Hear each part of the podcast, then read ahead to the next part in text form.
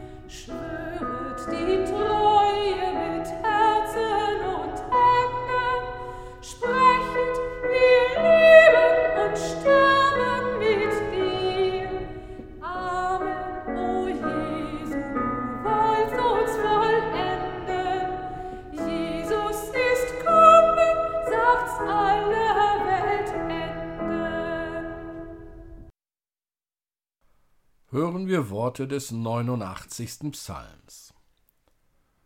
Ich will singen von der Gnade des Herrn ewiglich und seine Treue verkünden mit meinem Munde für und für. Denn ich sage, auf ewig steht die Gnade fest, du gibst deiner Treue sicheren Grund im Himmel. Ich habe einen Bund geschlossen mit meinen Auserwählten, ich habe David, meinem Knechte, geschworen, ich will deinem Geschlecht festen Grund geben auf ewig und deinen Thron bauen für und für. Er wird mich nennen, du bist mein Vater, mein Gott und der Hort meines Heils. Und ich will ihn zum erstgeborenen Sohn machen, zum höchsten unter den Königen auf Erden. Ich will ihm ewiglich bewahren meine Gnade, und mein Bund soll ihm fest bleiben. Ich will ihm ewiglich Nachkommen geben und seinen Thron erhalten, solange der Himmel währt. Er sei dem Vater und dem Sohn und dem Heiligen Geist, wie es war im Anfang, jetzt und immer da und von Ewigkeit zu Ewigkeit. Amen. Wir beten. Wir haben gehört, dass du, Gott, ein Licht anzündest auf neuen Wegen des Lebens. Gib uns den Geist, der dir folgt, dass es Licht werde durch Christus, den Bruder, den Weg im Heiligen Geist. Amen.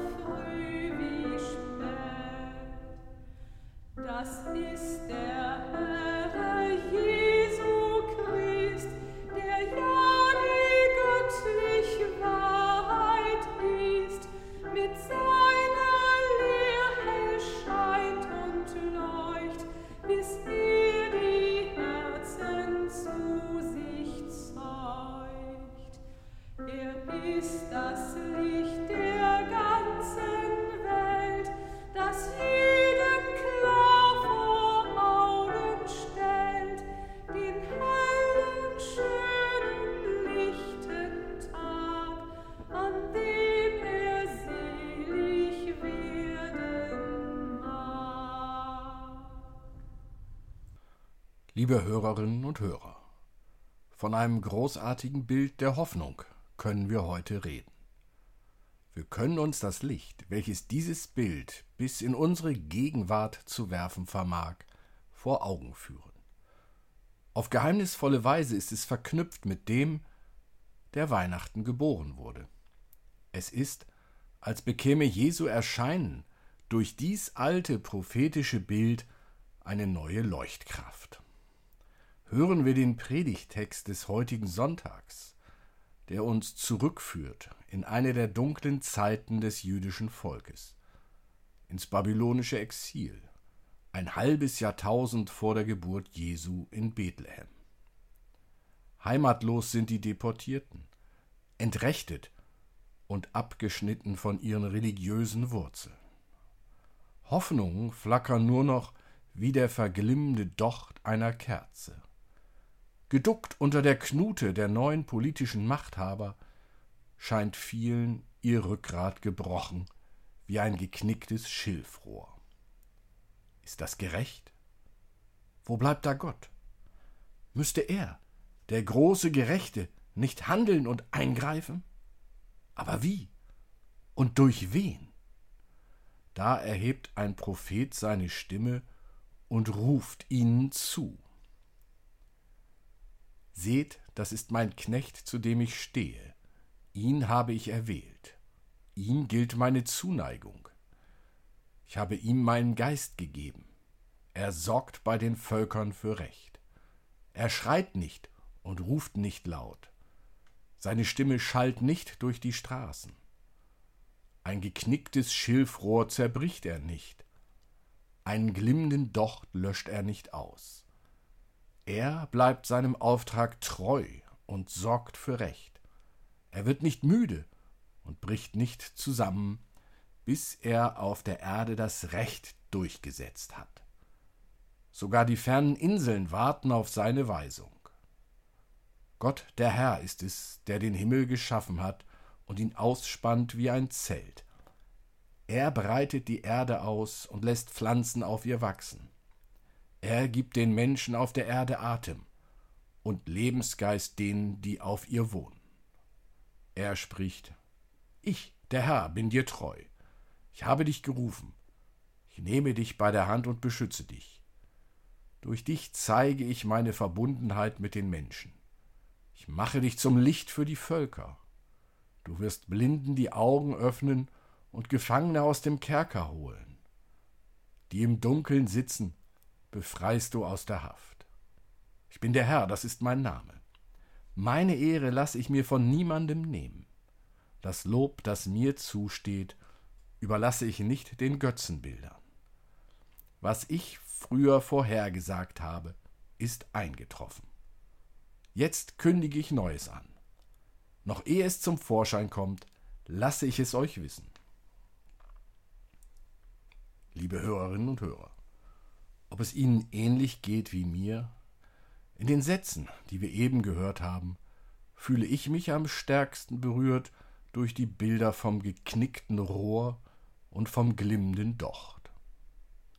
Leben, das von Auslöschung bedroht ist, schon abgeknickt, am Boden liegend, hilflos preisgegeben dem, der es mutwillig oder achtlos zertritt.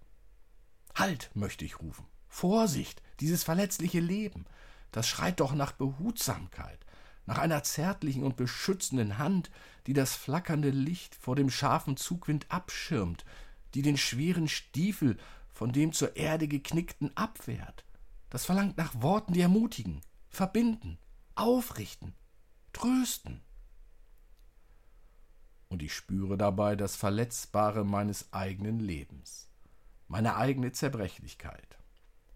Wie schnell kann auch ich unter die Räder kommen und dann auf Zuwendung anderer angewiesen sein. Und so möchte ich hinzuspringen, wo Leben bedroht ist, mich schützend an seine Seite stellen. Doch dann, ebenso unvermittelt, sind ganz andere Bilder da, die meinen spontanen Impuls lähmen. Ist nicht unsere Welt beherrscht von Bildern, wo Leben mit Füßen getreten, unter Soldatenstiefeln zertreten, in ideologischen Wortmühlen zermahlen und der Erhaltung von Macht geopfert wird? Scheint es nicht geradezu ein Naturgesetz zu sein, das Recht des Stärkeren, der sich auf der Lebensleiter nach oben boxt und zugleich nach unten tritt?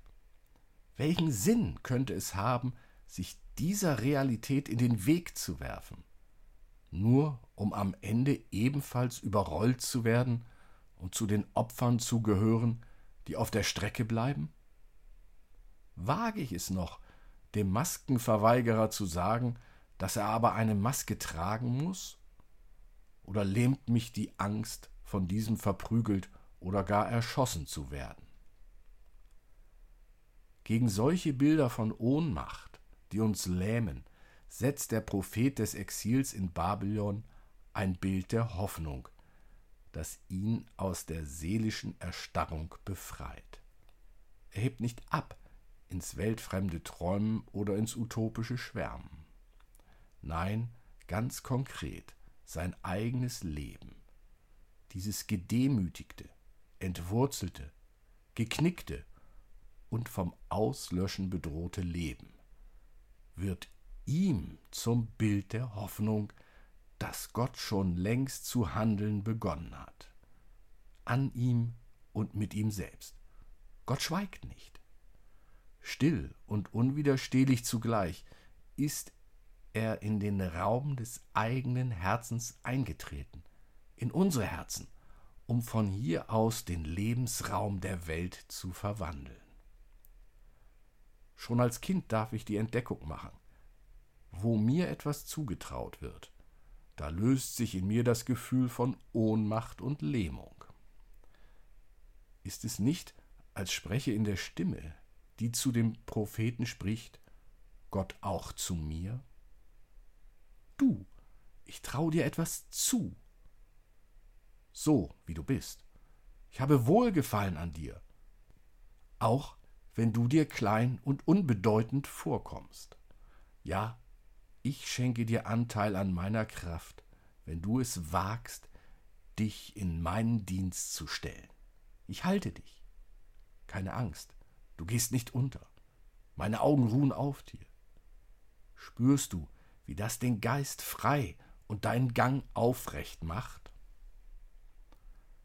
Liebe Hörerinnen und Hörer, ein Knecht Gottes, das ist kein Gottessklave. Das ist ein Gottespartner, eine Gottespartnerin. Das Zutrauen Gottes kann die Lähmung in mir überwinden.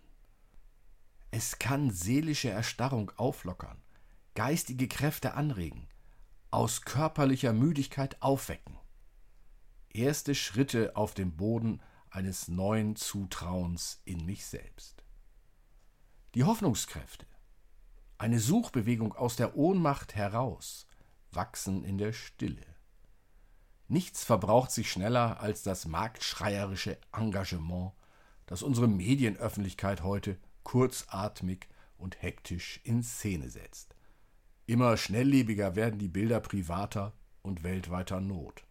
Überlagern sich, heben sich gegenseitig auf, erzeugen Gefühle von bedrückender Unabänderlichkeit und dunkler Schicksalhaftigkeit. Aber ein Netzwerk der Liebe, geleitet von Bildern der Hoffnung und eingewurzelt in den Herzen, kann nicht wachsen unter einem Leistungsdruck, wie ihn die rasch wechselnden Bilder der Not öffentlich erzeugen. Eine, ja, Inkubationszeit ist nötig, in der sich das Zutrauen in die eigenen Kräfte festigen kann und in Stille die ersten Schritte gewagt werden können. Das Wagnis der Liebe im Kleinen verändert dann die Wahrnehmung der Welt. Ich entdecke, wo Menschen mit mir und neben mir auf dem gleichen Weg sind. Still, beharrlich, oft unbemerkt und übersehen, vielleicht auch belächelt oder gar angefeindet. Mein Blick weitet sich. Aus der dunklen Kulisse der Weltgeschichte treten immer neue Gestalten hervor, in denen das Wagnis der Liebe ein menschliches Gesicht annimmt und zu einem Bild der Hoffnung wird. Auch Jesus gehört in diese lebendige Reihe von Zeugen und Zeuginnen hinein, die den zutrauenden Blick Gottes auf sich spürend ein Zeichen gesetzt haben in die verwandelnde Kraft der Liebe und ihre Unzerstörbarkeit. Der Mut der Gottesknechte und Gottesmägde zum Wagnis der Liebe gegen die kalte und schneidende Aggressivität unserer Welt. Macht es nicht Mut zu sehen, dass Menschen sich für Argumente, wenn auch erst nach vielen Diskutieren, öffnen und sich doch impfen lassen.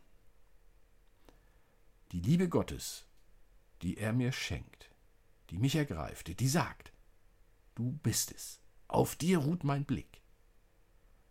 Dies bedeutet doch schon, Gott hat etwas in Bewegung gebracht. Tief in meinem Herzen ist der Stein bereits ins Rollen gekommen. Ich ahne und spüre, es gibt Hoffnung. Das mir oft übermächtig scheinende Recht des Stärkeren lässt sich durchbrechen. Denn ganz innen, im Innersten der Welt, schlägt ein Herz, in dem alle Herzschläge der Liebe weiterklingen und als lebendige Impulse erneut hineinwirken in menschliche Herzen, um dem Gottes Recht auf Liebe unter uns Raum zu schaffen. Ehe es wächst, so lasse ich es euch erlauschen. So hat die Dichterin Nelly Sachs die Botschaft jenes Propheten aus dem fernen Babylon zusammengefasst, dessen Stimme heute unser Ohr erreicht.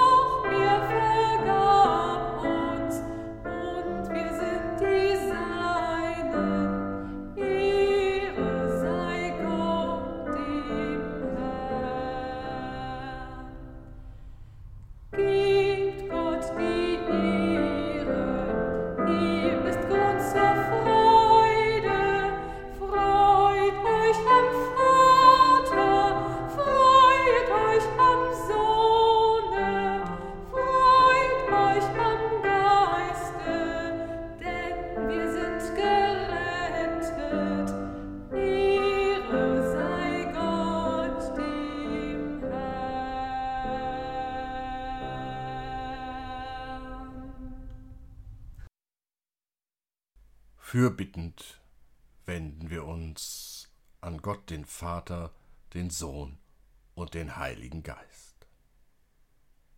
Gott, du bist gekommen, um Menschen zu suchen, dass ihr Leib und ihre Seele wieder aufatmen und leben.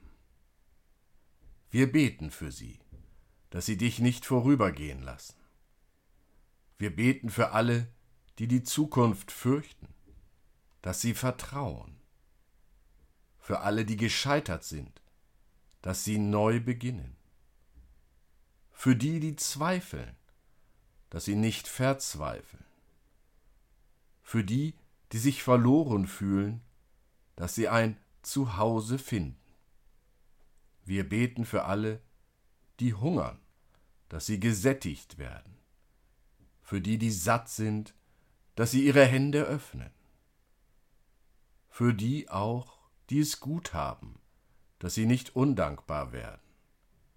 Für die Mächtigen, dass sie begreifen, wie verletzlich sie sind. Wir beten für alle, die in dieser Welt leben zwischen Hoffnung und Furcht und für uns selbst. Begegne uns in unserem Bruder, in Jesus, deinem Sohn. Amen. Lasst uns beten mit den Worten unseres Herrn Jesus Christus. Vater unser im Himmel, geheiligt werde dein Name, dein Reich komme, dein Wille geschehe, wie im Himmel, so auf Erden. Unser tägliches Brot gib uns heute und vergib uns unsere Schuld, wie auch wir vergeben unseren Schuldigern. Und führe uns nicht in Versuchung, sondern erlöse uns von dem Bösen. Denn dein ist das Reich und die Kraft und die Herrlichkeit in Ewigkeit. Amen. Segne du uns, Gott, damit wir Menschen sein und werden können. Segne du uns, Herr, damit wir frei werden von all dem, was uns beherrscht. Segne du uns, Vater, damit wir uns von dir herausfordern lassen. Segne du uns, Mutter, damit wir uns in deinen Schutz stellen können. Segne du uns, Freund, damit wir uns riskieren können und Vertrauen lernen. Segne du uns, Geliebter, damit wir sehnsüchtig bleiben und die Liebe leben. Amen. Sei behütet.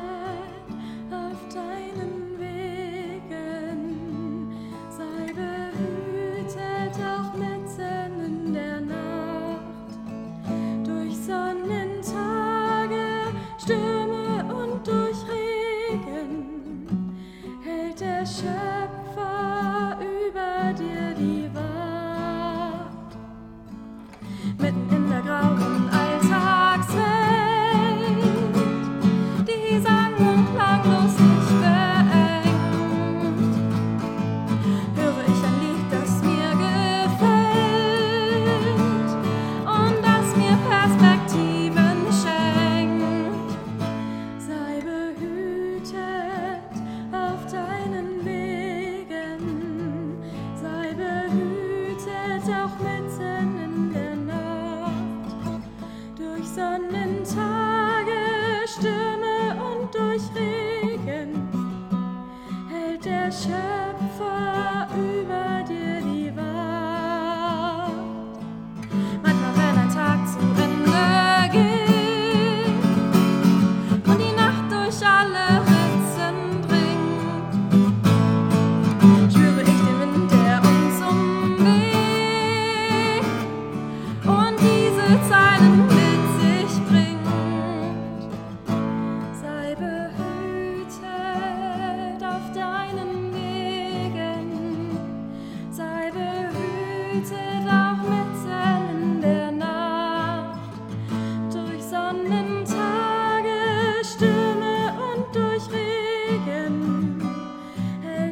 shine.